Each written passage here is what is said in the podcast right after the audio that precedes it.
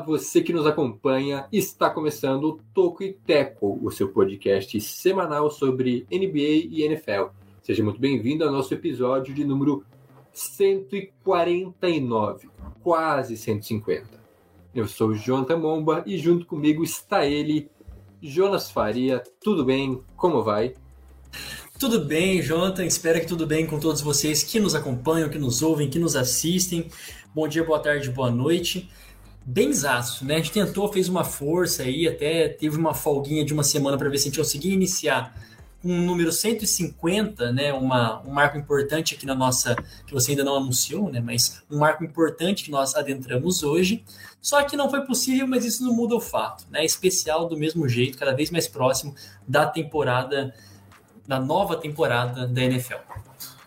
É isso aí, estamos nos aproximando da nova temporada da NFL, né? menos de dois meses agora, é, e estamos iniciando uma nova temporada no Toque Tackle, a quarta temporada.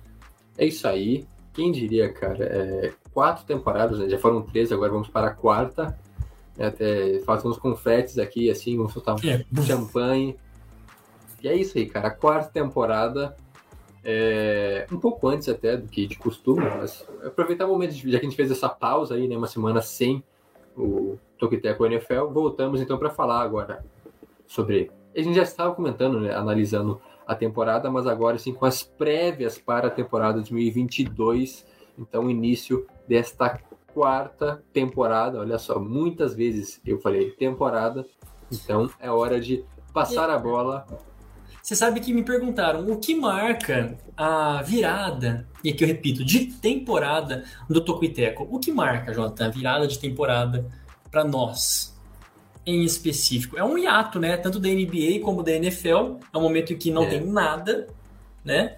Mas também, ao mesmo tempo, as coisas vão se aproximando de iniciar. Só que a gente tem que começar antes, né? Delas realmente começarem. né? É importante, né? Uma preparação para quando chegar, né? iniciar a NFL, ele já está no pique. Então, isso a gente começa antes, né, da temporada da NFL. Uhum. Mas agora, Jonas, qual que é a ideia, o propósito do Tackle? Bom, o propósito do Tocuiteco já há quatro temporadas, não é mesmo? É trazer os principais destaques do basquete e do futebol americano da terra do Top Gun. É isso aí. É o Top Gun, então. É até estranho a gente não ter falado desse, desse clássico dos anos 80 e diria que esse clássico dos anos 20, né? Que esse depois aí de muito tempo, é, esse ano Top Gun Maverick também um filmaço, um senhor filme que faz todo um serviço de é, um serviço de fanservice, né, que é redundante, mas faz todo um fanservice do primeiro eh, do primeiro filme, né, lá de 1986, né, 1986 ou 83. Já tava, eu peguei aqui as informações do mais, é 86, é, 1986. É, e depois de muito tempo é, consegue emplacar um novo sucesso e a informação é essa, né? Bateu a, a bilheteria da Paramount Pictures e a maior bilheteria né, da Paramount Pictures. E qual que era o filme com maior bilheteria da Paramount Pictures até então? Titanic. Então bateu a bilheteria do Titanic. Isso aqui é uma coisa absurda, né? Não sei como é que realmente eles fazem esse tipo de, de contagem, se faz a compensação da, sei lá, quanto que valia né, o- É. os dólares naquela Duas época, né? Por exemplo, décadas, né, cara? é, como é que é esse tipo de compensação, mas a informação é essa, oficialmente batida aí a bilheteria do Titanic, para mostrar o tamanho do peso que é, é, esse clássico dos anos 80, e como eu disse, um clássico agora, né, da nossa geração também, teve a oportunidade de ver mais uma vez o Top Gun. É isso aí, cara. É um filmaço, né? Uma- Eu tenho que fazer uma confissão aqui, que eu ainda não assisti o novo Top Gun. Olha só, então eu, eu vou ficar aqui, eu vou me Nossa, isentar cara. de, de, de- É, cara. Eu, por falta de uma, fui duas vezes no cinema, cara. Tá Nossa, olha aí. Cara, eu... Eu, eu tô bem, eu, cara, eu tô bem por fora. Faz muito tempo que eu não assisto filme. Sim, é, nos últimos últimas semanas, últimos meses, eu assisti bem pouco. O último que eu assisti, na verdade, eu lembro, né? Que foi o Thor, o novo filme do Thor. Ih, Mas é, é. Não, eu não digo nada porque eu, eu gosto, cara. Eu- é, quer dizer, o- não exatamente do filme, mas eu gosto do, do herói, gosto da, do estilo e tal, mas foi um pouco bem viajado. Mas Top Gun, com certeza, mesmo eu não tendo assistido, eu posso garantir aqui que é satisfação. Você que Satisfação pagou o ingresso e total. foi assistir no cinema vale a pena. O- porque o primeiro, o primeiro eu assisti, sei lá quantas vezes. Top Gun Ases Indomáveis, Ases diferentemente Indomáveis. de algumas pessoas que acham que é asas indomáveis, não, é ases, de plural de as, Uhum, aquela carta do baralho. Tem uhum. vários significados também. Mas é um filmaço, né? Os dois são. Perfeito. Então assista, né? Dica aí pra quem não assistiu, assista porque vale totalmente a pena. E mais do que isso, sabe que vale a pena você assistir? O nosso episódio 149, né, Jonathan? Isso é importante também, né? Exato. Muito, muito boa essa, essa percepção. Inclusive, o que a gente vai falar, né? Sobre o que falaremos no episódio 149. Bem direto ao ponto, nesse episódio a gente começa a trazer as nossas prévias de divisão. E a gente começa com a EFC Sul, portanto, a Conferência Americana, os times do Jacksonville Jaguars, Houston Texans, Indianapolis Colts e também a equipe do Tennessee Titans. É sobre essas equipes que a gente vai prever e comentar aqui um pouquinho como essas equipes vêm para a temporada 2022-2023.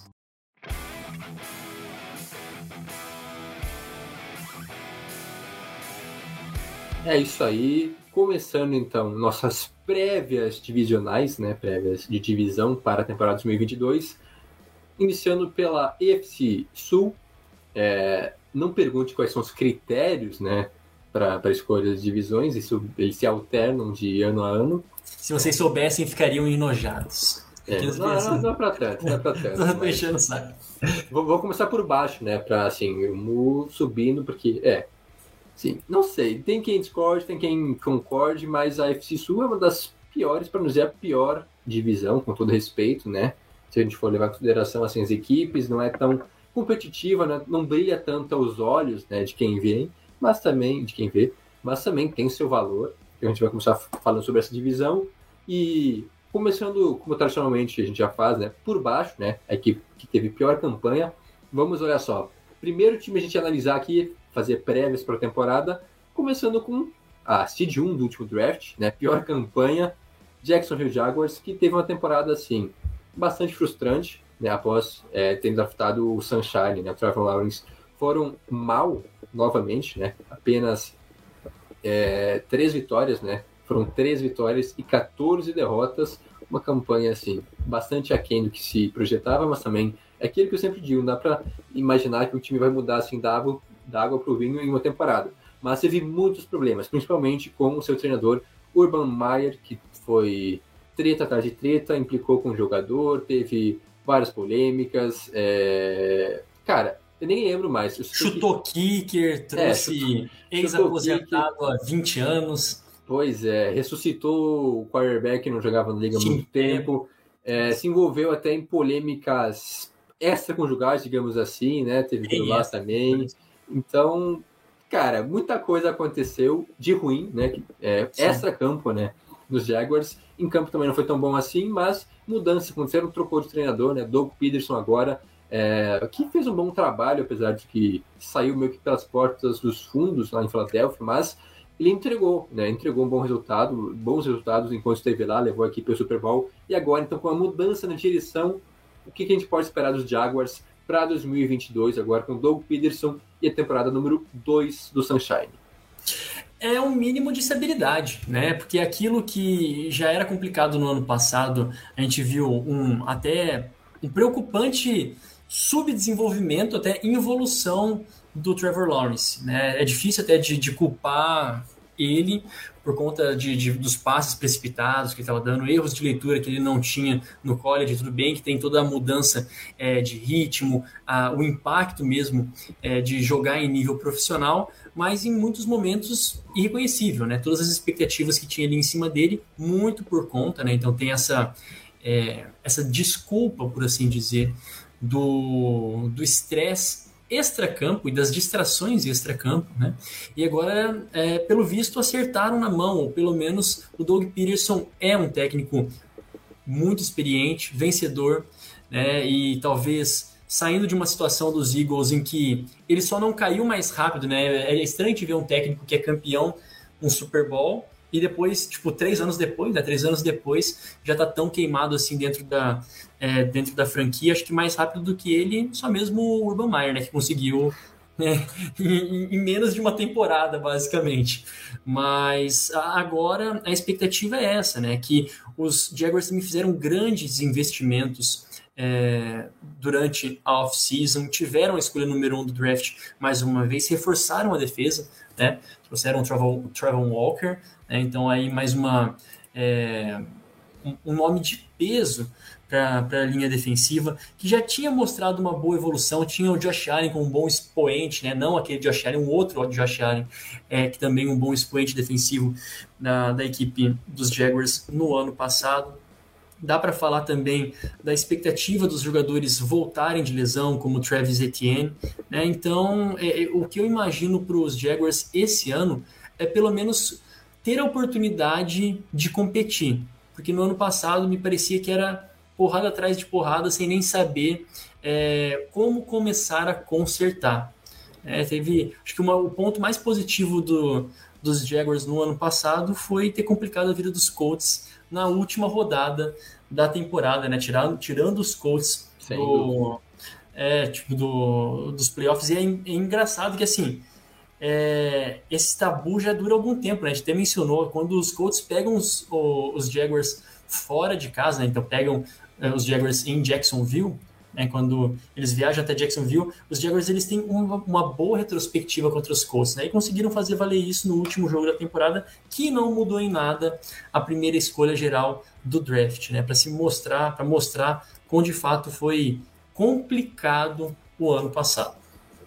É, esse foi o ponto alto da temporada, é, onde quase estragaram tudo, né? Venceram os Colts, é, tiraram o rival da divisão dos playoffs, então é algo bom. E continuou, né? Permanece esse tabu desde 2015, Acho onde é. o Jacksonville vence com mando de campo, né? Quando joga em casa, sendo em Jacksonville ou em Londres, também venceu os Colts em Londres.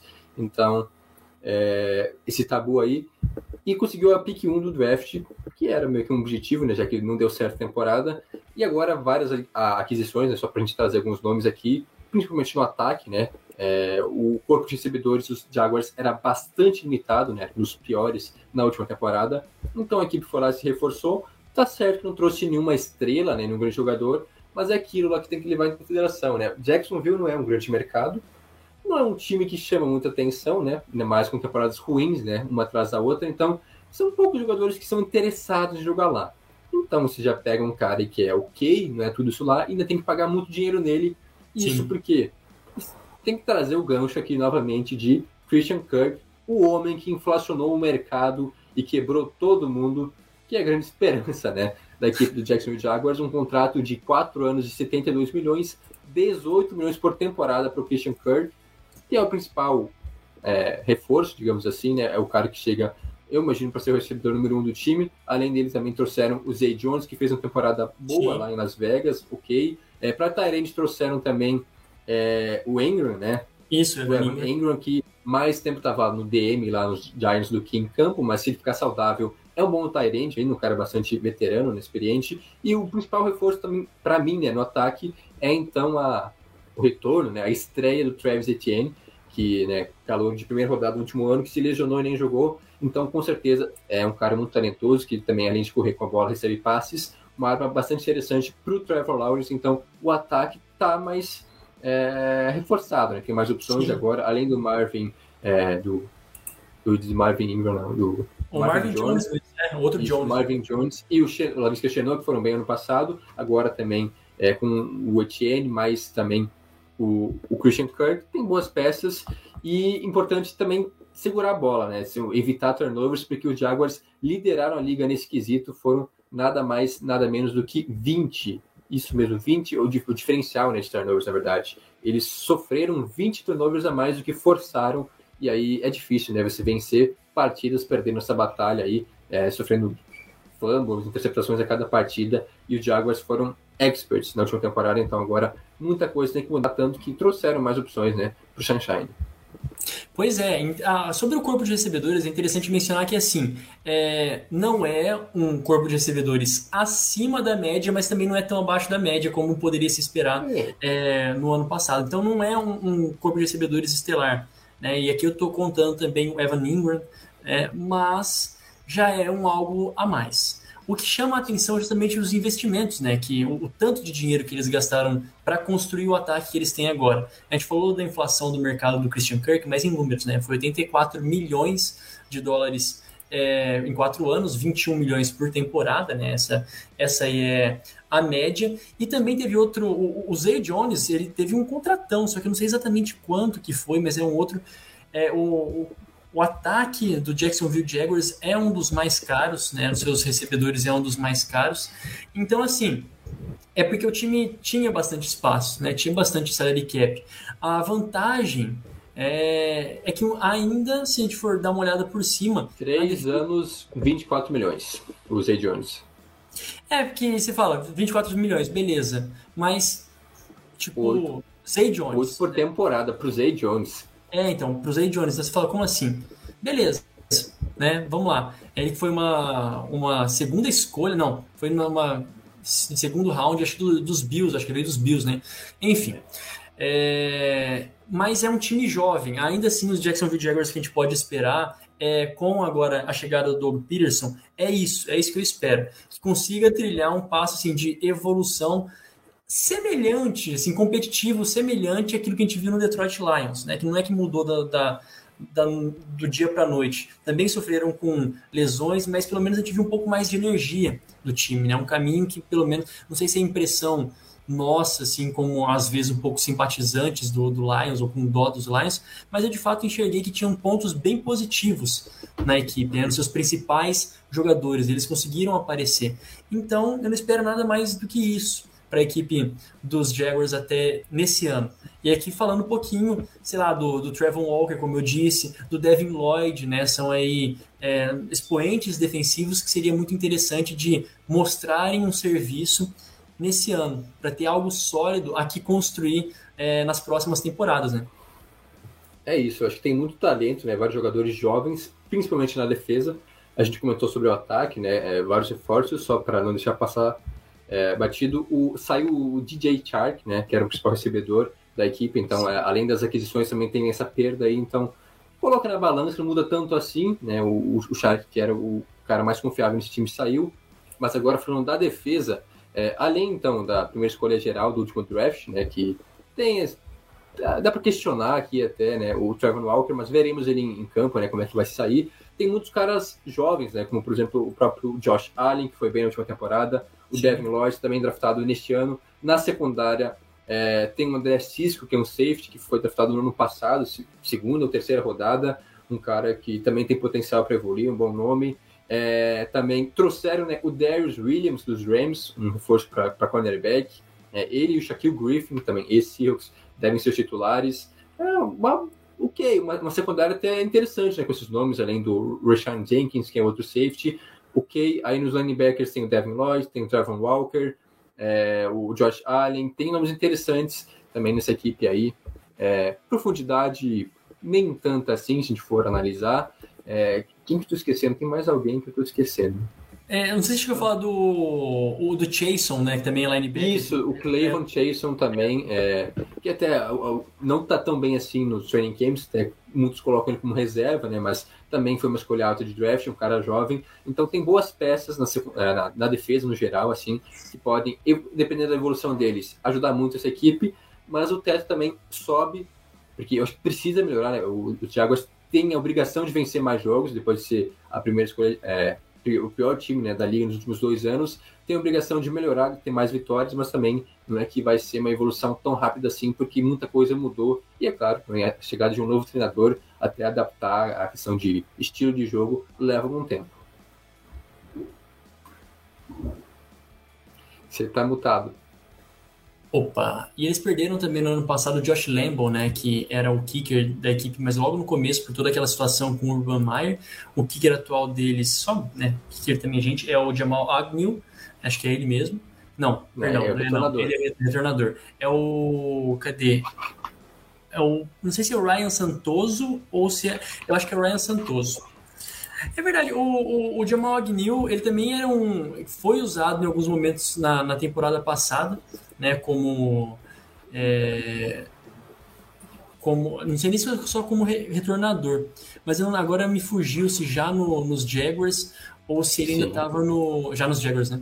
Sim, ele já estava no Jaguars ano passado, um dos melhores, se não o melhor retornador da liga. Acho que teve dois touchdowns de retorno, né? E também foi utilizado no corpo de recebedores, mas aí ele não é tudo isso também, né? Mas como retornador é um ótimo jogador. É isso. Então, tá lá. Não sei se a gente, a gente deixa para depois, né? Fazer as expectativas de pontuação. né? Isso, é. No, no final a gente faz sobre toda a divisão, né? Todas as equipes. Agora a gente vai subir um degrau, né? A equipe É. também não foi tão bem assim, né? No ano passado, né? O Houston Texans, que teve uma campanha até superando as expectativas de alguns, as minhas pelo menos, né? Houston teve quatro vitórias e 13 derrotas. Aí você pensa, como assim superou as expectativas? Pois é, é tava uma bagunça desgraçada lá em Houston. É, o, o, Dave Cole conseguiu, que era, se tornou o novo, o novo treinador da equipe, até deu uma arrumada na casa, com um time bastante limitado, conseguiu bons resultados, até não estou falando só de vitórias, mas de jogar bem. Aconteceu muita coisa. É, o Tower Taylor, que era para ser o QB titular, se lesionou mais uma vez. Aí teve a entrada do Dave Mills, que jogou Davis Mills, que jogou algumas partidas. Foi bem até o calouro, apesar de muito cru ainda. Então muita coisa não deu certo e ao mesmo tempo acabou se ajustando lá em Houston, que teve quatro vitórias, e a tendência é essa, né? Até porque trocaram de treinador mais uma vez, promoveram o Love Smith, que era o coordenador defensivo da equipe, a treinador. Então vai ser mais uma temporada de rebuild lá em Houston. Mas eu não sei, cara. Ano passado também eu estava otimista, mas esse ano parece que piorou. Porque trocaram um treinador que estava fazendo um trabalho aceitável, né? Não estava ruim, com as peças que ele tinha. Aí ele, em uma temporada ele é mandado embora, promove um cara, ok, o Love Smith tem muita experiência na liga, mas faz muito tempo, as últimas, as- as últimas experiências dele como treinador principal não deram certo, então não sei, cara, me parece um nome um pouco ultrapassado, e aí não sei qual é o objetivo dos Texans. Cara, acho que o objetivo do Texans é continuar, ter um pouquinho mais de certeza, tá? Ter um pouquinho mais de certeza se o Davis, o Davis Mills pode render alguma coisa, né? Se ele pode é, ser uma ponta de, de luz, eu acho, para a franquia, porque não era esperado, né? E quando ele apareceu na- no, no ano passado, é até engraçado que, assim, de todos os outros quarterbacks, a gente nem mencionou um pouquinho, quem sabe, né? Colocar um pouquinho mais de respeito para Davis Mills, mas a gente nem comentou a respeito das expectativas dos quarterbacks segundanistas. É, quando a gente falou dos quarterbacks segundanistas, a gente nem mencionou ele. Mas de todos, ele só perdeu assim em números para o Mac Jones. Bom, mas então é, é uma a expectativa é de fato que possa extrair alguma coisa de bom dele. E agora com o Love Smith, que ele tem mais uma pegada defensiva, a gente antigamente se questiona, fala, uai, será que não precisava de talvez um nome mais forte para tentar desenvolver bem o, o rapaz, né? Tentar é, tirar mais do que ele pode render. E os Texans não ajudam, porque assim, não é que não é culpa deles, né? Mas está previsto para esse ano eles terem o quinto calendário mais difícil da, da NFL, né? Então, assim, é, é complicado para um time que ainda está em reconstrução, é, que tem, sim, um dos wide receivers mais subestimados da, da NFL. Eu vejo o Brandon Cooks, embora experiente, ele é extremamente produtivo, né? Esse saudável, é, ele continua sendo um bom alvo de segurança para o Davis Mills. Ainda tem o Nico Collins né, e o John Mitch terceiro, que aí a gente, a gente fala, beleza, e aí? Né? Quem, quem mais? Né? E aí de Tyrande, Braving Jordan. Então, assim, o que mais salva aqui nesse ataque, eu vejo que talvez seja o corpo de running backs, o Marlon Mack Rex Burkhead e Damian Pierce. Talvez eles sejam os mais É, é, experientes Ah, não- e juntando, que juntando deu um, um bom running back completo. é, chamar isso de salvação é um pouco. E é que eu digo, exagero, né, cara? Se a gente olhar para É. isso aqui e falar que esse é o ponto forte do ataque, né, o corpo de running backs, e é esse, é muito complicado. Né? E, e esse ano eu pre- prevejo mais um ano difícil, embora eles tenham ainda outros é, lampejos de talentos na defesa também. Eu acho que o que. o- não é nem um ponto forte, mas o que se salva nesse time, o que é ok, pelo menos, acho que é a linha ofensiva ainda. Assim, olhando que tem nomes interessantes, tem o Larry Tunsil, que se lesionou, é um cara já veterano, mas muito bom, left tackle, se lesionou e perdeu vários jogos no ano passado, agora deve ficar é, saudável. Os Texans draftaram o Kenyon Green, é uma escolha até alta, não lembro agora se foi primeira rodada ou segunda no último draft, um para jogar como guard, né, um bom nome. Tem também o Titus Howard, que é o right tackle, né? Joga pelo outro lado. São todos nomes bons, né? Nomes assim confiáveis que não devem deixar a desejar. Então agora o Mills vai ter uma linha ofensiva melhor para ele do que no passado, né? Que sofreu com vários problemas. Agora, quanto aos playmakers, é, é triste, cara. Eu acho que o melhor nome, sem dúvida nenhuma, é o Brandon Cooks. Teve uma grande temporada, apesar de todos os apesares na última temporada. É, os running backs não dá, cara. Realmente, juntando os 3, 4 que eles têm, né? O, o Mac e os que eles trouxeram agora também, não dá um running back confiável, né? Um cara assim que vai carregar para mil e poucas jardas. Então é bem limitado. Inclusive, isso é um ponto. Quanto aos recebedores, é interessante falar isso, né? A divisão eu estava olhando e qual que é o melhor recebedor, o melhor corpo de recebedores nessa divisão? Não tem, cara. Todos são, todos os times são mal de receiver. Tanto que eu até fui ver aqui e segundo o PFF, né, o Pro Football Focus, é, que ranqueou né, o, o grupo de recebedores. Aí no caso eles colocam receivers e tight end, eu acho, se não me engano, Sim. é, para fazer isso aqui, né? E aí os Colts são ranqueados como o, o- nessa divisão, né? São o melhor time.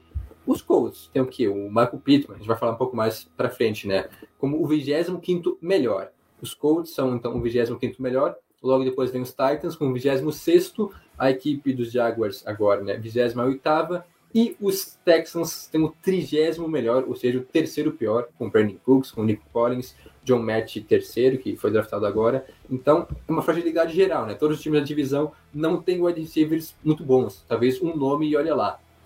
É, e para falar de- da defesa também, né? A gente falou bastante do ataque. A defesa também não foi muito bem. É, em números gerais, ano passado foi um, um problema, né? Sofreu muito. É, o Love Smith até tentou, mas não tinha muitas peças. Foi uma das piores, se não me engano, até. É, eu não cheguei. Quer dizer, eu tinha olhado antes, agora fugiu o número de como é que ela estava ranqueada na última temporada, mas também não foi exatamente é, muito bem. Acho que foi uma das cinco piores nos números gerais, assim, na última temporada. É, com E- pontos contra foi a 27 né? Que foi a 27 então bem ruim. A defen... ah, deixa eu ver. A defesa geral. É... Segundo, segundo o Pro Football Reference, também foi ranqueada como a 27 em pontos sofridos, É. né? E a 31 em jardas cedidas, né? Então é complicado. Então, é realmente sim. puxado. mais buracos do que soluções. É até a primeira escolha, né, é, dos Texans no draft, né, o Derek Stingley, terceira escolha geral, um bom nome, realmente, até eu acho que ser um pouco antes da hora, né, cornerback de LSU, mas é um cara que traz um pouco mais de segurança para essa unidade. O problema é que até estava lendo e achei engraçado essa análise, né, é, lá dos, dos analistas nos Estados Unidos, que não vai adiantar tanto assim você ter o Stingley, o que que é um ponto de muita qualidade no seu time, mas aí você olha pro resto da secundária e tem vários buracos. Então, assim, é só os caras Ele, ele literalmente porque- tá numa ilha. Ele literalmente numa ilha, dentro da própria Exato. defesa. É, ele vai marcar um cara, mas e aí o outro cornerback, né? Cornerback 2 e os safeties. Até para pegar aqui, vamos trazer a, o grupo, né? A unidade, então, do, do Texans. Tem, além, então, do Derek Stingley, tem o Steven Nelson, veterano, já que jogou no Steelers por muito tempo. Os safeties, então, Jalen Petrie, também, né? Novato, e Terrence Brooks. E aí, o resto, o resto da defesa também, né? Christian Kirk, sei que é ok, mas também não é lá essas coisas. É, Rustin Green, Campbell Gruger Hill, Malik Collins, só nomes assim, medianos, né? Então, uma defesa com bastante limitações, assim como o ataque também. É, é aquilo que eu falei no início. Eu acho que o que se salva é a linha ofensiva, que tem um pouco mais de talento. De resto, não tem muita profundidade em nenhuma posição, não tem muita qualidade em quase nenhuma, nenhum setor do time. É, assim, então, fazendo uma história longa, uma história curta, é, o trabalho dos, do, do, dos Texans, para mim, ele vai ser um pouco mais é, complicado do que o Jacksonville Jaguars, né?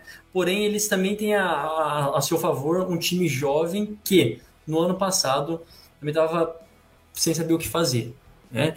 O, acho que talvez o ponto mais alto da questão, eu acho, tá? o ponto mais alto para os Texans, vale mencionar, é eles terem resolvido, acho algumas pendências do Deshaun Watson, né? tinha alguns casos que eles também tinham estavam sendo processados, o time por algumas das mulheres ainda trazendo né, as, as amarras do Deshaun Watson da temporada passada, que tinha mais esse agravante, né? Vale lembrar que ele ainda estava lá na, na equipe no ano passado, embora não tenha jogado.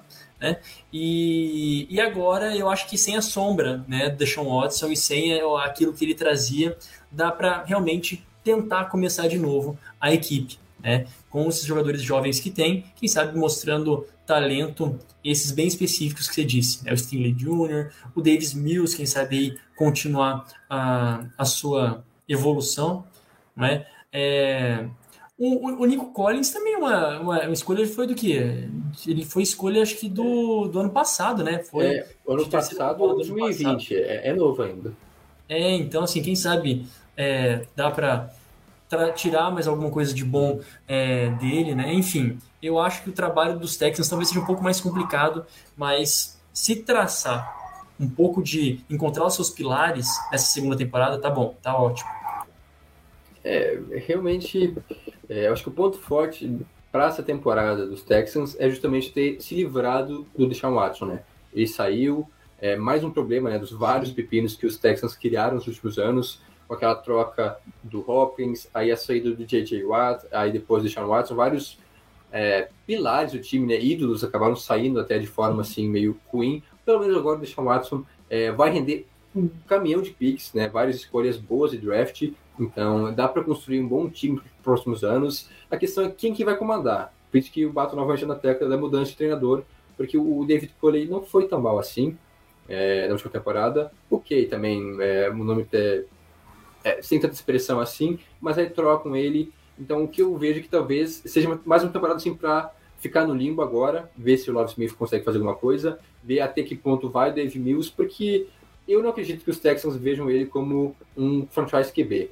Eu acho que os Texans vão mal de novo, e aí tem uma boa, uma boa pick, né, uma pick alta para o próximo draft, onde a classe promete ser muito boa, né, tem vários nomes interessantes vindo aí para 2023 né, no draft. Quem sabe os Texans busquem um novo quarterback no próximo draft, aí sim construir um time mais competitivo em volta dele para vencer jogos. Eu acho que vai ser mais uma temporada é, semelhante à última, né? Para ajustar algumas coisas, ver o que, que pode ser aproveitado, é, o que, que é bom, o que, que é ruim nesse time, e aí sim pensar em 2023 é, tentar manter o que foi bom em 2021, né? Apesar dessa mudança de treinador, tem algumas coisas internas né, que o time foi corrigindo, realmente concordo com, com isso aí, mas muito trabalho a ser feito e veremos, né? O Davis, o Davis Mills não foi mal, para falar a verdade, né? Não. Uma expectativa em cima dele, um cara que jogou pouco no college até, foi bem, né? Entrou na fogueira e a reta final da temporada foi muito boa até, ele conseguindo é, os números até não, não, são ruins.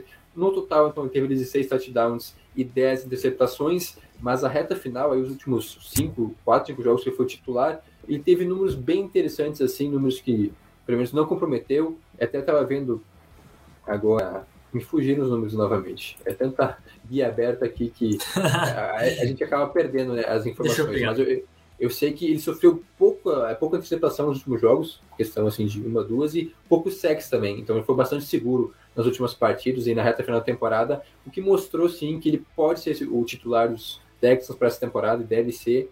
E aí, dependendo de como é que ele for, a gente vê para 2023, mas eu acho difícil que ele permaneça, né?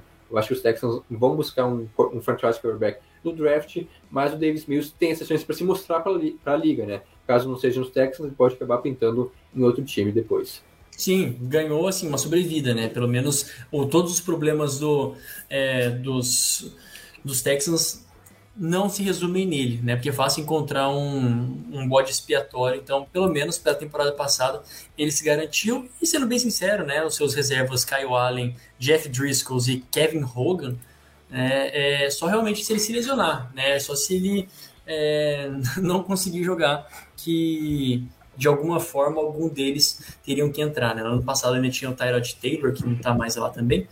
Bom, então elas por elas, esse é o Houston Texans dessa temporada. Chega a ser um pouco assim triste, mas tem tem tem o chão, tem chão, dá para caminhar. É, mas tem muito chão pela frente, né? É, eu acho que é isso, né? Dos Texans, a gente vai comentar um pouco mais sobre previsões né, de campanha no final do podcast. Agora, então, vamos para o nosso momento merchan, antes de falar sobre as equipes que foram bem na última temporada, né, com campanha positiva. Vamos para o momento merchan Tokiteco. Aproveite, né, você que ainda não acessou o nosso site, acesse o site né, tokiteco.com, onde você encontra vários textos, né, várias produções novas, né, inclusive um texto do Jonas comentando sobre quarterbacks que estão pressionados para essa temporada, né, quarterbacks veteranos, né? No caso, o Davis Mills não se encontra nessa lista, o homem não está, mas outros nomes interessantes estão nessa lista, então aproveite para ler lá. Além disso, também tem nossas redes sociais, Twitter Instagram, arroba Torquiteco, e o Facebook, facebook.com.br Torquiteco. Tem a nossa newsletter semanal, torquiteco.substack.com, onde você assinando ela, você recebe um apanhado, né, um resumo das notícias, as principais notícias da semana na NFL e na NBA no seu e-mail toda sexta-feira de manhã. Você não paga nada e fica bem informado, fácil, fácil. E também, claro, temos nosso podcast que pode ser ouvido tanto no Spotify, na Aurelo, na Apple Podcasts, no Google Podcasts e nos demais agregadores de áudio, assim também como no YouTube. E caso você não seja inscrito, se inscreva em nosso canal, deixe seu like e ative as, notificações, além, é claro, de compartilhar, né? Manda para seu amigo, para sua família, para seu primo, e assim vai indo que cada vez a gente vai expandindo ainda mais nossa rede de seguidores, né? Importante, né? A gente está com 220 inscritos lá no YouTube e vamos continuar. É, nos ajude a fazer esse número crescer ainda mais. Agora sim, para o segundo bloco, vamos seguir então em ordem crescente, né? Falando sobre a temporada passada, né? Em relação à temporada passada, é, Indianapolis Colts, que teve uma campanha de nove vitórias e oito derrotas. É, por muito pouco não foi para os playoffs, até se imaginava, né, tinha essa expectativa que a equipe iria é, para a pós-temporada, mas por um Carson Wentz, né? Ficou um Carson Wentz da, dos playoffs, porque realmente comprometeu, é, pagaram caro, né? Tiveram que pagar uma escolha de primeira rodada pra, lá para mandaram lá para Filadélfia pelo Carson Wentz, que não está mais no time. É, ele saiu, foi para Washington e agora então trouxeram o Matt Ryan, um quarterback bastante veterano, é, já em final de carreira, mas ainda pode produzir. Veremos como é que vai ser esse encaixe dele em Indianapolis, que também tem Jonathan Taylor, melhor running back da liga na última temporada, liderou a liga em jardas terrestres. Então, é uma nova temporada onde os Colts, a gente hypou muito, né, Indianapolis na última temporada. Agora, eu pelo menos estou com um pouco mais com o pé no chão, mas é, a chegada do Matt Ryan dá novas esperanças para essa franquia. Ah, e como dá, né? Aqui ele tem um, um, um time é, diferente daquilo que ele estava vivendo né, no, no, no, Falcons nos últimos anos. A gente tem, é, novamente, uma linha ofensiva acima da média, uma defesa também boa, né, é, sólida. Inclusive, eu acho que nos dois está, as duas estatísticas, a, a defesa e o ataque do, dos Colts são top 10, né? É, e nós temos um jogo terrestre muito bem consolidado em Jonathan Taylor, né? É, Nihal Hines também, quando ele precisou se, é, se, apresentar, mas principalmente no Jonathan, Jonathan Taylor, o líder né, de, de, dos running backs no ano passado em jardas é, e também em touchdowns. Bom, então a, a, coisa é que a gente pode olhar como um upgrade, sim, né, do Carson Wentz, embora o Carson Wentz tenha tido, isso é engraçado, né, números melhores do que o, o Matt Ryan, especificamente no ano passado, né? E não dá para dizer que, nossa, como você bem pontuou, né, Jonathan? Não é que a temporada do, do, dos Colts foi terrível, né? Não é que o Carson Wentz jogou mal e ele é o culpado de tudo. Na verdade, se mostrou muito bom. E é isso. Eles usaram muito de, é, de play action. Foi um dos times que mais usou play action. Uma das especialidades do Carson Wentz, né? Conseguir tirar a bola das mãos dele e entregar para o jogo terrestre. Então o Frank Rich ele foi assim, positivo nesse sentido. A limitação tradicional agora dos Colts se perderem fora de casa, os Colts têm chance de chegar aos playoffs, né? E isso é pensar duas vezes. Então, ser um pouco estranho de pensar que talvez tenha sido o Frank Rich que tenha é, convencido o Carson Wentz de ir para os Colts, né? E agora, menos de uma temporada depois, o que é esse carrossel de quarterback lá em Indianápolis, né? Bom, mas então, como eu disse, a equipe de Indiana tem sim uma, um time em torno do Matt Ryan bom, mais uma temporada. Isso aqui é, um, é uma coisa impressionante que os Colts conseguem fazer até desde o que desde 2018, é até um pouquinho antes da aposentadoria do Andrew Luck, mas especialmente no imediatamente na aposentadoria do Andrew Luck, um time que parece pronto para chegar aos playoffs, mas patinando, realmente patinando é, dentro da divisão e já não vence a divisão, acho desde 2014. Deixa eu confirmar aqui certinho quando foi a última vez que a equipe dos Colts venceu. É uma seca braba. É, uma seca braba e, e, e é o mínimo. Né? Eu imagino que para os Colts nessa temporada, é, o mínimo é vencer a divisão. É realmente por bater na trave, ficar fora de playoff mais uma vez, né? E tendo um time ali perdendo a oportunidade do, do, teto do time mesmo assim, né? Da janela, teto não, perdão, da janela do time é, em conseguir tá jogando bem, encaixadinho. Esse é o momento. Deixa eu pegar, se quiser ir falando aí, Jonathan, eu vou pegar certinho quando foi a última vez do, dos Colts Isso. em playoffs e também vencendo a divisão. É até um pouco bizarro isso, porque a, a, divisão tem Titans, Texans e Jaguars, e todos esses times foram campeões de divisão recentemente. Né? E os Colts estão aí, é, a maior seca né? É, na divisão, até foram para os playoffs, conseguiram bons resultados em playoffs né? recentemente, mas não tão recente assim, mas ano passado até não foram. Mas é um time interessante, né? Que tá, basicamente é um quarterback de ser competitivo, para não dizer um contender Super Bowl. Veremos se esse quarterback é o Matt Ryan. Quanto ao Frank Reich, eu acho que ele admitiu o erro dele, né? É, ele apostou, né? Confiou mais uma vez no Carson Wentz, é, ele que já tinha trabalhado, né? Com o Wentz lá em Philadelphia como coordenador ofensivo. Não deu certo dessa vez. É, vai ser uma nova tentativa, inclusive é até interessante, né? Porque ele é um cara que tem feito um bom trabalho lá em Indianápolis, um time bastante interessante, né? Muito por conta dele também mas se não me engano vai ser o quinto. É o quarto ou quinto quarterback diferente com quem ele vai trabalhar. Porque é, tivemos Wentz, tivemos Andrew Luck, tivemos o Jacob Brissett e... O Peter Rivers. E o Rivers, isso, é. e o Rivers. E agora, então, Matt Ryan. Quinto quarterback diferente, né, em basicamente, o quê? Cinco temporadas que ele vai ter é, em Indianápolis. Então, fica um pouco difícil também, né? Você pode manter o treinador, pode manter a base da equipe, mas mudando o quarterback todo ano, muda muita coisa, né? Realmente é, é, é, um problema que agora, bom, pode ser estancado. Mas para além né, do Matt Ryan, é, o ataque, o corpo de recebedores, como a gente comentou antes, também não é lá essas coisas. Tem o Michael Pittman, que é um cara novo, novo ainda, acho que terceira temporada dele agora na liga. É um cara que pode ser.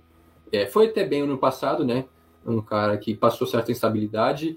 É, além disso, também draftaram o Alec Pierce, escolha de segunda rodada nesse draft, é, que é um cara que eu acho que já vai ter um, uma boa utilização, vai ter espaço na rotação logo de cara, além de Paris Campbell, é, Desmond Patman e outros nomes não muito confiáveis, né? Não muito falados, pelo menos. E aí os Tyrants também, né? Não tem um Tyrant, assim, é, de confiança, mas tem o Alec Cox, que deve ser o titular. Então, vários nomes assim, ok, para falar a verdade, no corpo de recebedores, mas aí sim no, no jogo terrestre, é, Jonathan Taylor, o Naheim Hines, e agora também assinaram com o Philip Lindsay, uma terceira arma, digamos assim, uma terceira sim. perna aí nesse tripé. Claro que o Jonathan Taylor vem com expectativas para ser é, o running back mais produtivo mais uma vez, veremos se ele consegue manter é, esses números fantásticos da última temporada. E o ataque fica um pouco mais fácil, né? Até porque o Matt Ryan acho que nunca teve um running back tão talentoso no time né, lá, lá, nos Falcons. Então ele sempre foi muito mais dependente dele, do corpo é, do jogo, terre é, jogo aéreo, né, com Julio Jones, com o Calvin Riley nas últimas temporadas,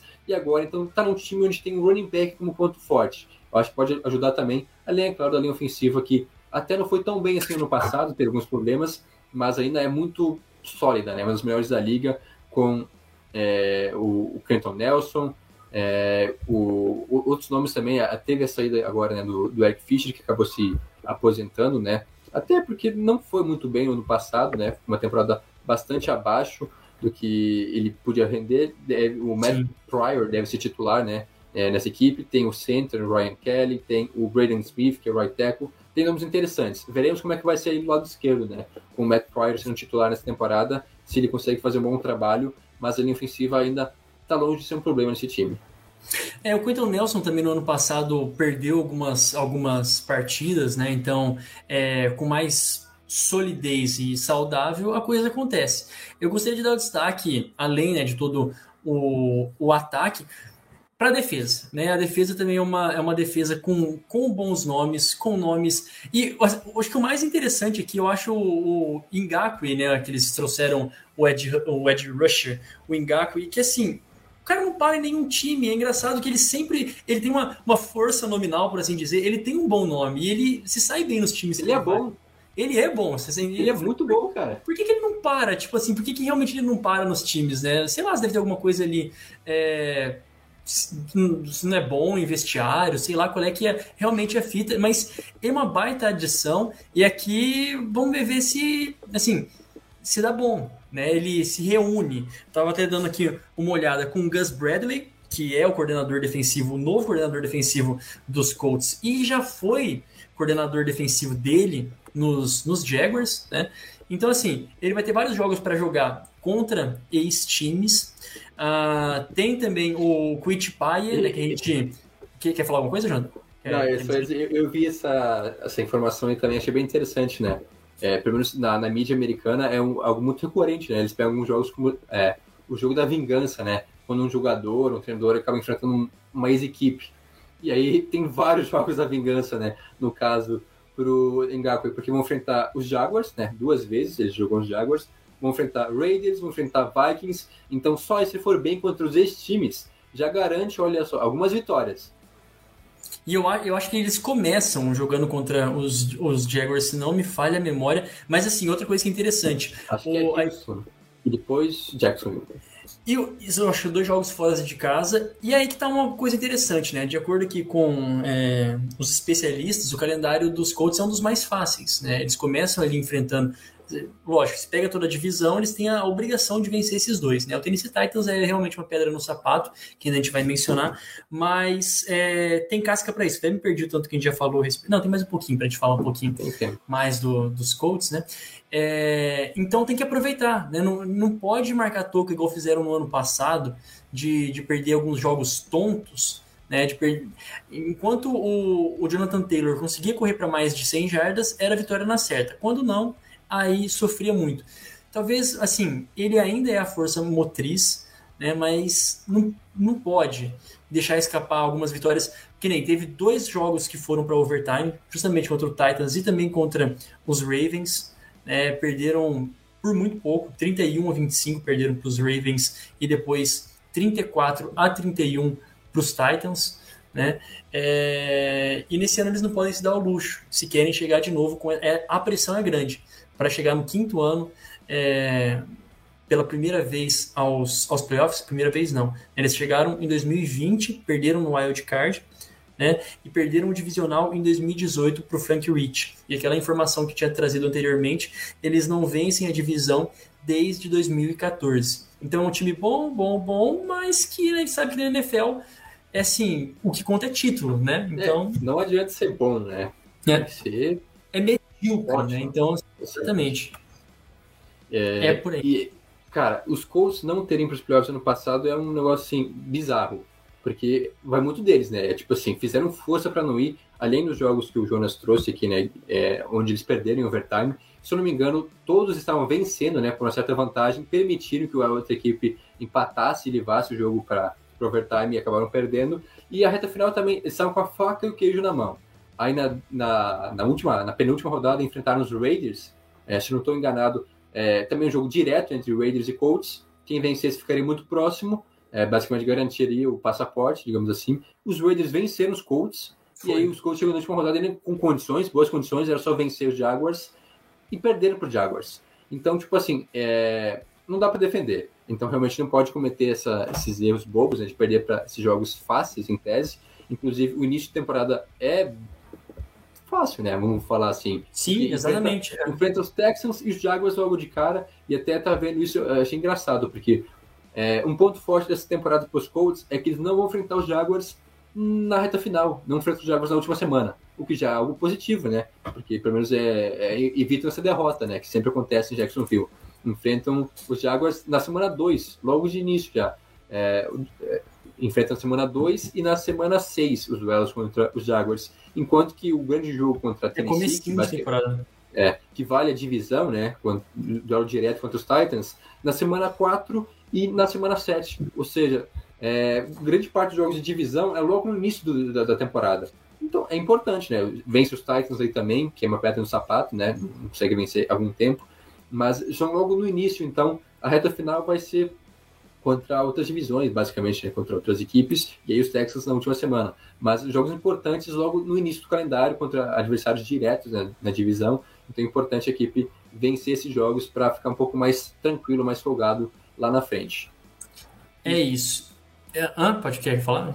Não, eu só ia comentar sobre a defesa, né, Pode rapidamente. falar, pode falar. que, eu cheguei, que realmente, cara, são vários nomes interessantes, né? Além do Ngakwe e do, do Quick Pay, que a gente comentou antes, e eu até trouxe algumas semanas atrás, né? Quando a gente fez é, as nossas previsões ousadas, eu falei sobre ele, que imagino que possa ter bons números nessa temporada, né? O Quick Pay, é uma grande temporada. Além dele também tem o DeForest Buckner, é, um ótimo defensive tackle, um cara que traz muita segurança, muito produz vários sacks também. Tem o Darius Leonard, que é um dos caras mais letais na, na NFL, que produz muito, é, muito turnover, seja fumble, seja interceptação também, números assim bizarros. Ele, ele é o único jogador na NFL que tem mais de 10 interceptações e 10 sacks desde 2018, quando entrou na liga. Então, é, é muito bom em, em tudo, basicamente, esse time. E a secundária, que talvez seja o ponto mais fraco, assim, até porque perdeu alguns nomes, algumas peças, é, ainda tem o Kenny, é, Kenny Moore, que é o principal cornerback do time, trouxeram o Stephen Gilmore, veremos como é que ele vai ser nessa temporada, e tem o Julian Black, é, Blackmon que se recupera, né? Ele sofreu uma lesão no Aquiles na última temporada, então veremos como é que ele volta para esse ano, mas é uma defesa que no papel tem muitos nomes interessantes, né? Uma defesa assim, top 10 pelo menos, e o ataque também não fica muito atrás, então as expectativas são boas novamente, mas tudo depende muito de como é que vai ser o Matt Ryan nesse time, porque a gente já viu que por mais é, talentoso que seja essa equipe, o quarterback não ajudando não dá certo. É isso, eu finalizo só dizendo assim: você não traz um quarterback de quase 40 anos para sua franquia se não é para ter a certeza de conseguir fazer um bom playoff, né? A equipe dos É. Colts não é, ah, estão esperando, não, é para agora, né? E a principal, é, então, esse é o ponto, né? E aqui termino que talvez a maior perda aí dos, dos Colts para essa temporada tenha sido a saída do, do Matt Eberflus, né? O ex-coordenador defensivo, mas né, é, como o João também destacou na defesa, são bons nomes que vão dar continuidade no trabalho, né? É, e, e- e o Gus, que eu acabei de mencionar, o Gus Bradley, né? É, o Gus Bradley não é de todo é, principiante. Então, assim, É, é- é experiente, mas já fez algumas precepadas aí na, na liga. É, o Eberflus era um cara muito consolidado, né? Há muito tempo já nos Colts. Tanto que ele fez um trabalho é, tão bom que ele acabou saindo e se tornando o treinador né, nos Bears. Mas eu acho que realmente né, tem muito talento esse time, então é, é- fica mais fácil para o coordenador quando tem várias peças interessantes. Mas também fica, fica esse ponto aí, né? Será que a defesa vai conseguir render? Porque foi uma das melhores, né? se não me engano, foi a segunda defesa que mais forçou turnovers na última temporada, só atrás dos, é, dos Cowboys. Então, é uma defesa que foi muito bem ano passado. É, veremos se mantém o nível e, é claro, também é, o ataque passa muito pelo ataque, né? Como é que vai ser o Matt Ryan, como é que vai ser esse corpo de recebedores um pouco limitado, se vai dar conta, aí sim os Colts. Basicamente é, é playoffs ou bust. Não tem essa. O time precisa ir para a próxima temporada. perfeito. Assina embaixo.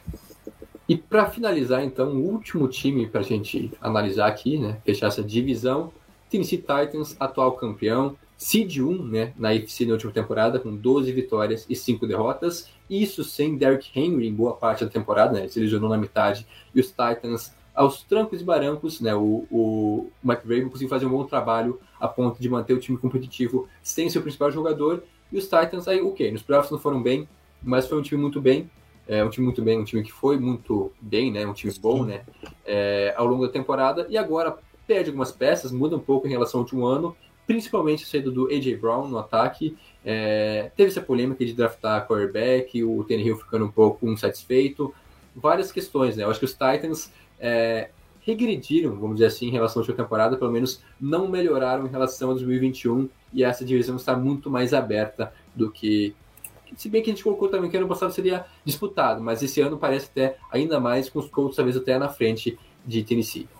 É interessante, né? Porque assim, de alguma forma, ah, é, venceu a divisão, beleza. Não é que era a divisão é, era das mais competitivas, o já cansou de repetir, mas foi a seed 1 de, de, toda a conferência, né? Então alguma coisa deu certo. E a gente sempre coloca os Titans é, com um pouquinho de pé atrás. Só que, né, nesse ano vai ser diferente. Não vai ser diferente, tipo assim, é, pelo menos a minha, a minha visão, né? Eu ainda acho que é, não evoluíram. Como assim? É, ainda não teve né, a reassinatura do Julio Jones, perderam o A.J. Brown, beleza. É, agora eles contam com Traylon Burks, via draft, ele conta com o Traylon Burks via, via draft. Mas a gente viu um Ryan Tannehill que no ano passado é, também foi um pouco pior do que as primeiras duas temporadas, né? As, as últimas duas temporadas com os Colts, é, ano passado foi a terceira.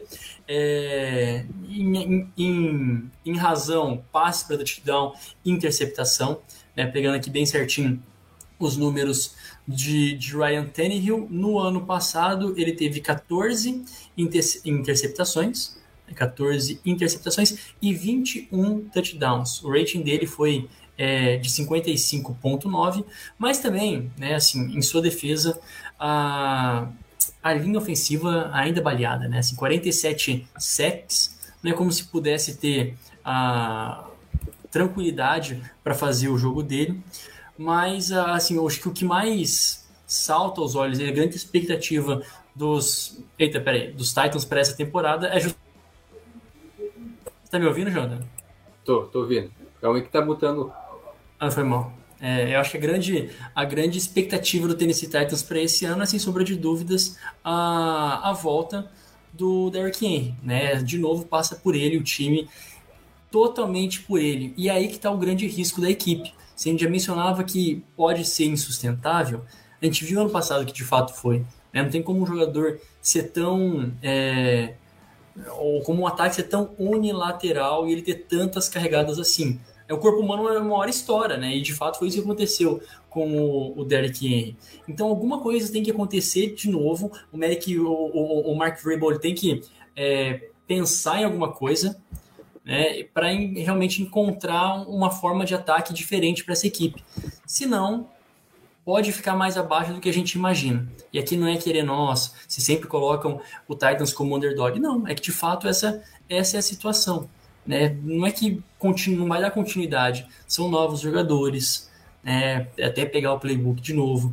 É o Ryan Tannehill que parece que deu uma regredidinha média.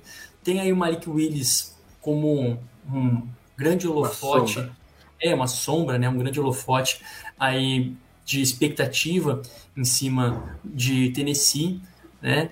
E, no, e na defesa é aquilo que eu disse, né? não é como se fosse também das mais consolidadas, embora no ano passado melhorou. Né? Dá para se dizer que no Sim. ano passado um melhorou bastante com o Bud Dupree, né? que veio antes do, dos Steelers, né? veio diretamente dos Steelers, fez uma boa temporada.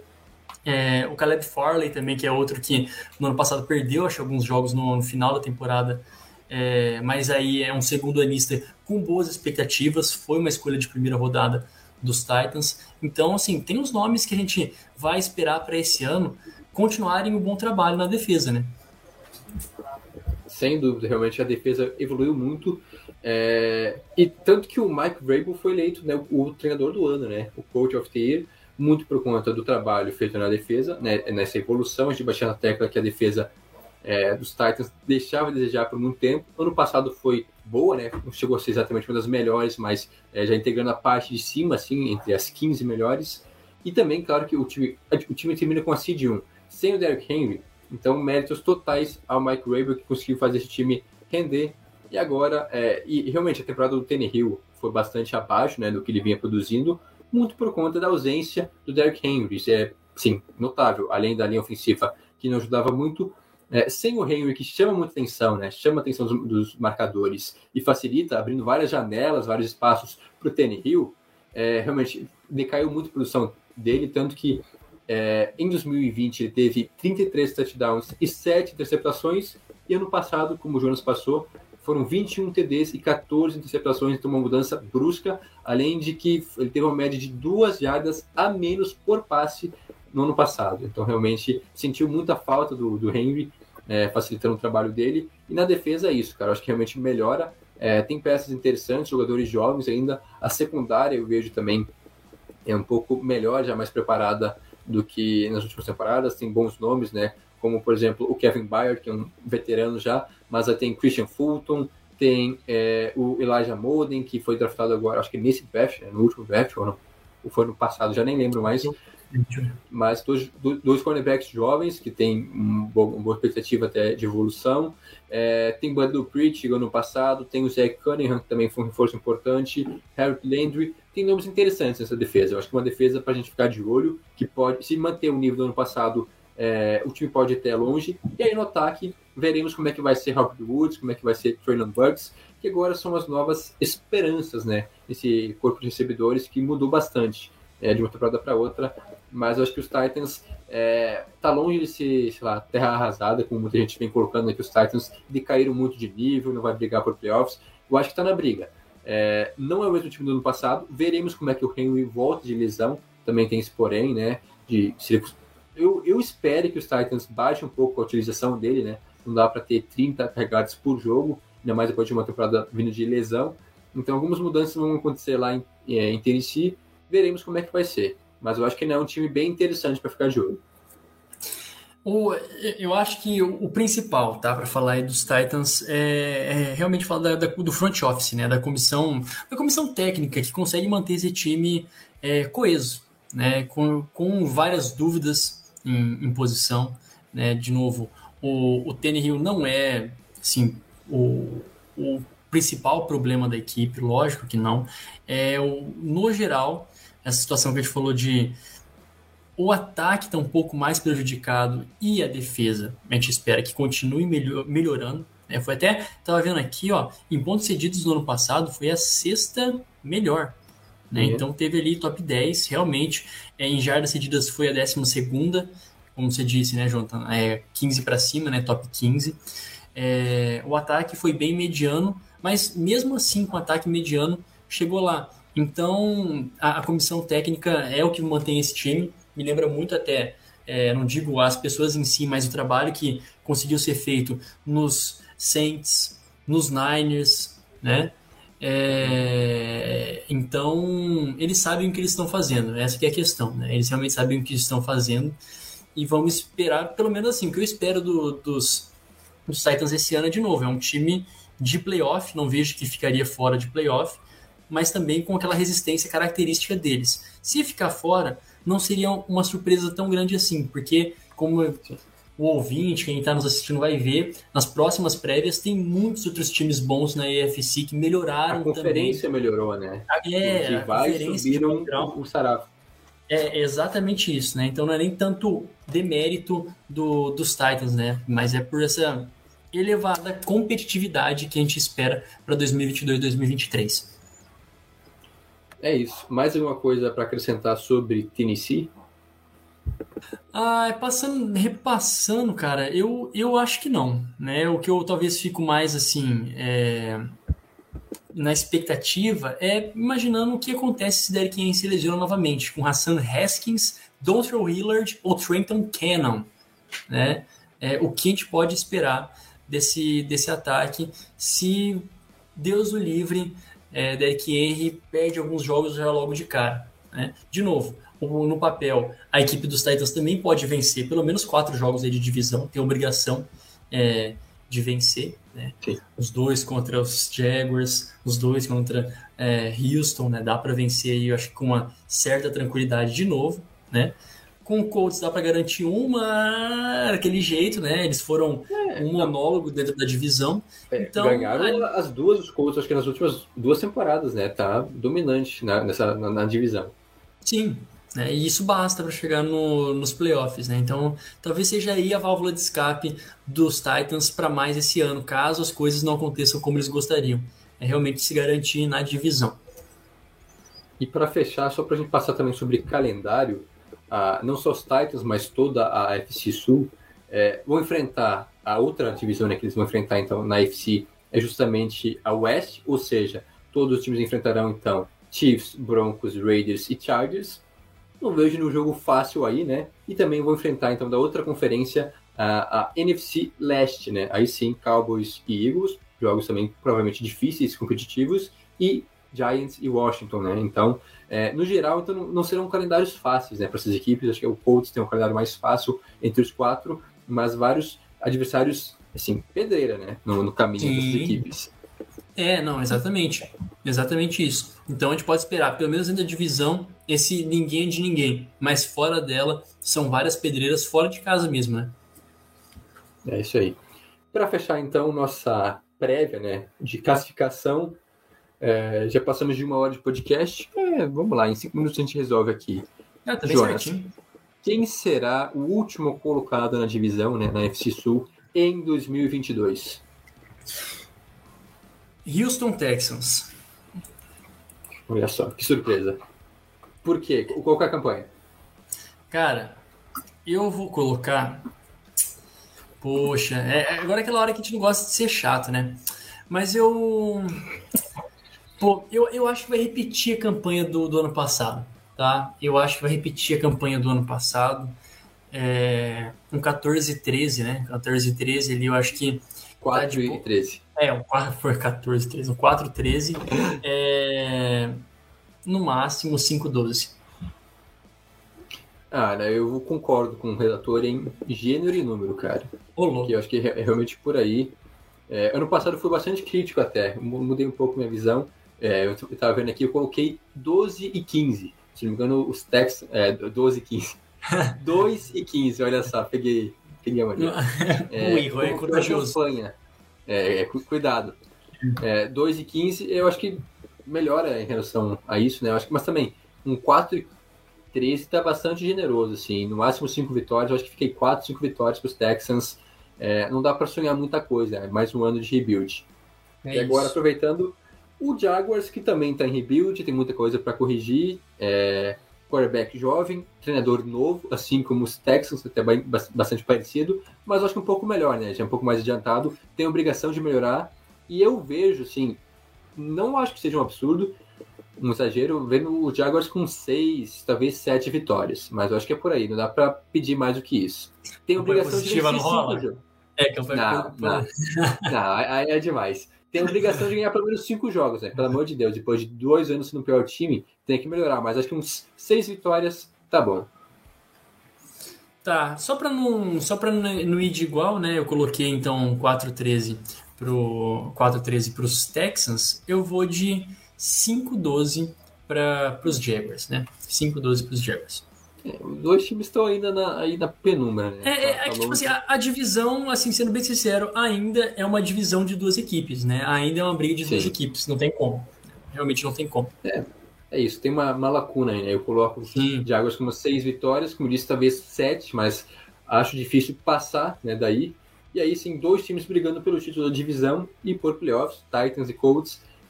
Quem vence nesse ano? Será que a gente mantém o, os Titans, né? Para o tricampeonato, os Colts voltam a, tri a triunfar após oito anos, né? 2014 é. a 2022. Então, muito tempo que os Colts não vencem a divisão. Azar, eu vou de Colts, né? Eu vou de Colts é, vencendo a divisão. Eu vou de novo no bonde do Colts. Então, para isso, eu coloco os Titans aí na, é, como vice-campeões. Né? Os Titans com, cara, 10-7. 10-7 tá de bom tamanho, assim, vai ser realmente interessante. 10 vitórias e 7 derrotas, né? É um decréscimo, óbvio, né? Da, do ano passado, duas derrotas a mais. Porém, é aquilo, né? A, a conferência tá bem forte. É, eu acho que essa divisão não tem muito o que discordar, né? Assim, quer dizer, até dá para ir Titans e Colts, quem vai vencer, mas é, eu também sigo esse mesmo esse mesmo caminho. Eu acho que nenhum dos dois times vai tão bem assim, né? Não ter campanhas né, com tantas vitórias, né, números são altos. Os Titans estão terminando em segundo na divisão. Eu imagino com umas nove vitórias. Assim, eu acho que não vai ter campanha negativa, não tem uma queda tão grande assim, mas nove, dez vitórias, é, mais do que isso eu acho difícil. O calendário difícil, o time regrediu um pouco, então eu, se tivesse que sim, cravar o número, seria 9-8 para Tennessee. E aí os Colts campeões, então, é, muito melhores do que os Titans, uma grande margem ou algo próximo? Cara, próximo, próximo. Você tá falando, você colocou 9 ali, é, 9 8, eu tava colocando 10 7. Eu acho que os Colts é, é uma equipe para fazer 11 6, né? Eu vou ser um pouco É. mais conservador daqueles 12 12 5 da, da temporada passada, mas é assim, eles vão ter, ao meu ver, né, sendo campeões de divisão a seed 4, tá ligado? Assim, a seed 4 é, indo para os É. playoffs, sabe? Não é que nós vamos estar lá competindo pela, pela folga na, na semana 1 de playoff. Não, eu acho que não. Mas vai- vão fazer assim o, o mínimo, né? Mas agora vão chegar, né? E a obrigação é vencer os Jaguars duas vezes esse ano. É o mínimo que eles têm que fazer assim. Vencer os Tem Jaguars duas chegar, vezes. é. Tem duas obrigações: ganhar de Jaguars fora de casa e ir para os playoffs. É Sim. isso que tem que ser feito. Essa- já, Mas- deu- já foi sucesso. Isso vai acontecer. É. Seria uma temporada bem sucedida. É isso. Acho que a gente afirmou bastante coisa aqui. Isso é um risco, né? Não dá para afirmar tanta coisa, mas realmente, eu acho que os Colts é, vencem, mas não. A, a divisão, né? Mas não, não vão ter uma campanha tão boa assim. A não ser que tudo dê certo, o Matt Ryan tem uma temporada espetacular. Inclusive, uma informação interessante: 4 mil É jardas. é. Larguei. desde 2010 ele vinha, ele sempre passava das 4 mil jardas, né? E aí ano passado essa marca, essa estatística foi quebrada, ele não conseguiu nos Falcons, porque teve vários problemas, mas, ou seja, foram 9, 10 anos, né, consecutivos, não, calma aí, foi de 2010 a 2020, então mais do que 10 anos, né, Isso. sendo, te- temporadas Uhum. consecutivas, sendo mais de 4 mil jardas, mostrando então a consistência dele. Se tudo der certo, aí sim dá para imaginar um pouco mais de vitórias, aí, mais 12, quem sabe, mas pode vencer com 10. Eu não ficaria surpreso se fosse campeão de divisão, tanto Colts ou Titans, quem vencer, com apenas 10 vitórias. Exatamente 10, né? Peguei aqui, contei certinho, bonitinho, que a gente fica sempre louco, né? Na contagem de ano é uma coisa meio difícil, ainda mais pra temporada, mas exatamente 10 eu acho que talvez seja a maior, a maior sequência, né? De todos os quarterbacks aí é, em- em atividade. Tem alguns que já estão deixando. Enfim, mas é, é, um, é um bom quarterback, né? A verdade é essa. Talvez ele tenha a melhor condição para poder encerrar a carreira, né? Para realmente encerrar a carreira. Tá, lembrando que faz 39 anos aí agora, o contrato dele é de um ano, eu acho só. É um contrato de um ano e, assim, jogando bem, por que não, né? Fazer aquela renovação. Mas é obrigação Sim, sim. é obrigação chegar aos playoffs, não tem como, senão vai ser um desperdício o ano dos Colts, assim, full, maior do que o do ano passado. Seria uma grande decepção, grande mesmo, assim. Concordo. É E isso, eu acho que eu acho que é isso, Jonathan. Tipo assim, eu até tô me sentindo mal porque normalmente eu começo super empolgado falando dos times até os mais ruins, eu vou botando com boas com boas campanhas, mas eu acho que nessa temporada é a versão Jonas realista, tá ligado? Vai dar uma Jonas- segurada. Aí. Exato, eu vou estar um pouco mais tranquilo. Só Então eu vou ter que, eu vou ter que assumir essa função, essa posição de empolgou aí. Mas é, Beleza. é isso, não, eu, ó, eu já peguei e coloquei a, a pior divisão, assim, né, em expectativas, para começar. A, a tendência é melhorar. Semana que vem acho que fica um pouco mais fácil, né, da gente empolgar. Quer dizer, não É sei, isso. né, qual que vai ser a divisão, mas não deve ser pior.